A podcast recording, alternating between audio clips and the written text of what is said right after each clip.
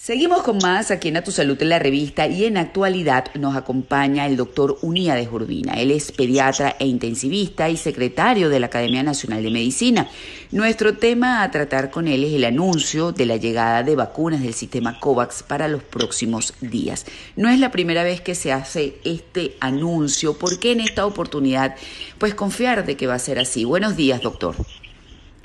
Buenos días, María Laura. Muchísimas gracias por la invitación.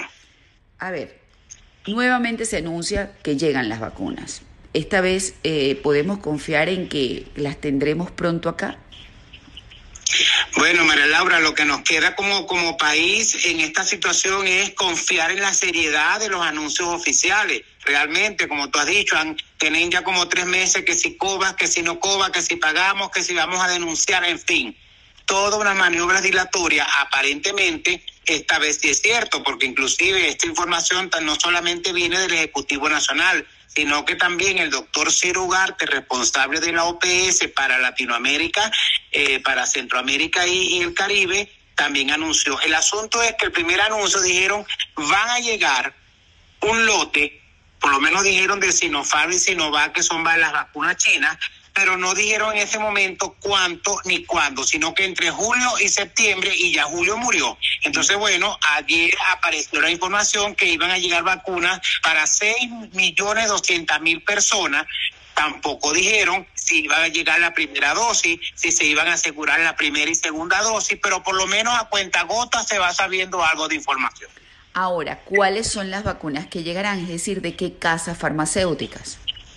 Sí, informaron que venían de la de la casa china, de la de la producción china, Sinovac y Sinopharm, que son vacunas que tienen virus atenuado. Eso es lo que sabemos que dijeron ellos. Vienen dos, las dos marcas de la vacuna china.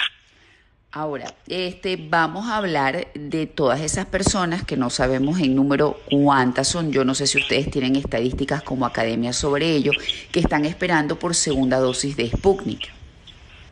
No, como hay, como hay mucha opacidad informativa desde el Ejecutivo Nacional, lo que sí sabemos es que el grupo de personas que más o menos, más o menos uno va sacando la cuenta por la información a cuenta gota, son entre 500 a 600 mil personas que recibieron la primera dosis de la de las um, Sputnik B que están esperando la mayoría de ellos la segunda dosis. Se le dijo, bueno, primero 21 días, luego el laboratorio dijo que podía ser tres meses la segunda dosis, bueno, se acostumbraron a los tres meses. Hay mucha angustia porque ya algunos han sobrepasado los tres meses y otros están llegando y no les han informado si se la van a poner o por qué no se la han puesto. Entonces, esto produce mucha angustia innecesaria porque el gobierno que tenía que decir, mire, no se la vamos a poner porque no hay, porque no llegó, porque Rusia decidió, por lo que sea, pero la gente hay que explicarle los motivos del por qué retraso en esa segunda dosis. Ahora, este, ¿hay posibilidad de alguna combinación este, para esas personas? ¿Se está previendo eso?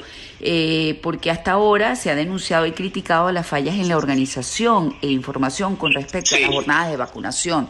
O sea, es como que no sabemos quién es el que lleva la cuenta, quién es el que maneja la información científica para que al ciudadano se le cumpla y se le atienda responsablemente desde el punto de vista médico y científico. Totalmente de acuerdo contigo y eso lo hemos dicho desde la academia muchísimas veces. Ha sido un programa o un plan desorganizado, muy improvisado, que no tendría por qué ser así y de paso con mucha opacidad informativa. Entonces a, a esa persona ahorita no hay ninguna evidencia seria que se haya dicho por la OMS o por algún ente regulatorio que se puede combinar las vacunas cosa que aparentemente o presuntamente está sucediendo. Probablemente para calmar a la gente que le pusieron la primera dosis, hemos escuchado algunas versiones de la gente involucrada que le están poniendo la segunda dosis de, la Sinopharm, cosa que no está actualmente autorizada, porque además son plataformas de vacunas distintas. Lo que se recomienda en esos casos, en si, si es que no van a poner la segunda dosis de la, de la vacuna rusa, es esperar cuatro meses para volver a iniciar un protocolo o un esquema vacunal con otra plataforma de las dos dosis. Pero ahorita, aparentemente, repito, hay información que nos va llegando de los afectados de que les ponen la, la segunda dosis de de la vacuna, que no es la rusa, y se la ponen como China, cosa que no está autorizada. Eso se llama intercambiabilidad de vacunas y a la fecha no hay ningún protocolo que diga que se puede hacer. Ahora, eh, Nicolás Maduro también dijo que espera próximamente la llegada de la vacuna Abdala de Cuba en grandes cantidades y lotes. Quisiera su opinión al respecto como vocero del gremio médico. Sí, a la fecha ese es un prototipo vacunal, un candidato a vacuna. Todavía la OMS ni ningún ente regulatorio internacional serio ha dicho que eso sea una vacuna. Por lo tanto, seguimos haciendo la advertencia al, Ejecutivo Nacional que no diga que es una vacuna porque eso es crear falsas expectativas. Además, en la misma Cuba, ni siquiera el organismo regulatorio cubano ha dicho que es una vacuna, así que no nos pueden vender la idea de que este, este prototipo vacunal, Abdalá, lo van a traer en grandes dosis cuando eso no está aprobado ni siquiera en la misma isla cubana como una vacuna. Por otra parte, el país también registró cuatro nuevos casos de la variante Delta. Tengo una angustia con esto, porque primero se dice que hay dos casos, después la OPS dice que no, no hay información con respecto a que haya eh, casos de Delta en Venezuela y ahora se dice que hay cuatro. ¿Qué me puede decir con respecto a esto?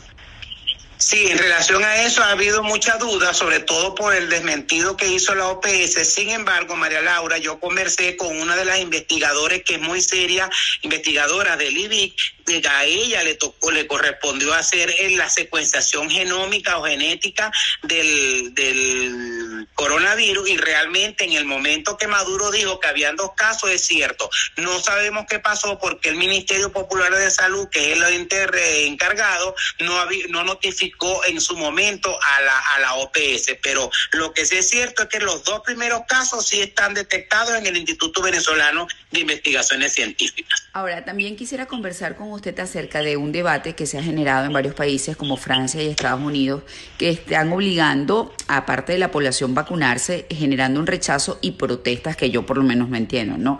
¿Qué, eh, qué opinión le merece a usted esto, doctor Urbina? Sí, sí, en esos países, aquí en Venezuela no hay vacuna y la gente está loca por vacunarse. En esos países donde hay vacuna y la gente puede ir gratuitamente sin hacer cola, sin que le manden inscribirse en la página atrás, en la página cual, entonces existen, hay movimientos muy fuertes que son los grupos antivacunas. Entonces, porque, entonces, ¿qué tiene que hacer el gobierno? Poner una medida donde todo el mundo debe y tiene que vacunarse, porque si no, no se hace nada, María Laura, porque nada hace con vacunarte tú y en la comunidad donde tú vives los demás no se vacunaron, estamos en la misma. Entonces, por lo tanto, es un beneficio en, en, en colectivo, por lo cual hay, hay que buscar la forma de que la gente de alguna manera, claro. Claro, claro, hay que buscar la forma de que la gente entienda que es una necesidad y un compromiso para poder protegerse a sí mismo y a su y a sus personas alrededor. Eh, última pregunta. En Estados Unidos este, se está eh, preocupado, por lo menos los, los gobernantes, okay, los dirigentes, por el repunte de nuevos contagios por las distintas este, cepas, ¿no? Y bueno, de, de hecho en Miami se está buscando aplanar, en Florida, la curva porque hay muchísimos, muchísimos casos y bajó lo que es eh, la, el, la vacunación. La gente no se está vacunando. ¿Qué podemos esperar con eh, situaciones de este tipo, unidades?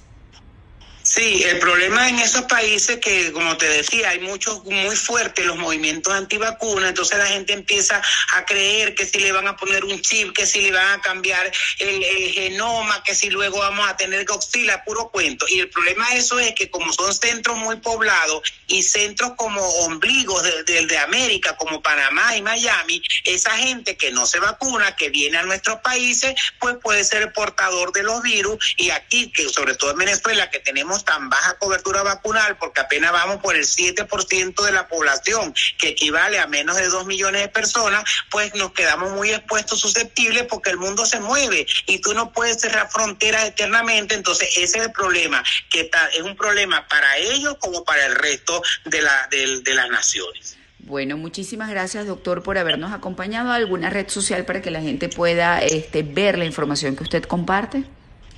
Sí, en la página de la Academia Nacional de Medicina, ANB, eh, Academia Nacional de Medicina.com y en mis redes sociales, arroba unidades 9014 y por Twitter, arroba unidades. Estuvimos conversando con Unidades Urbina, pediatra e intensivista y secretario de la Academia Nacional de Medicina.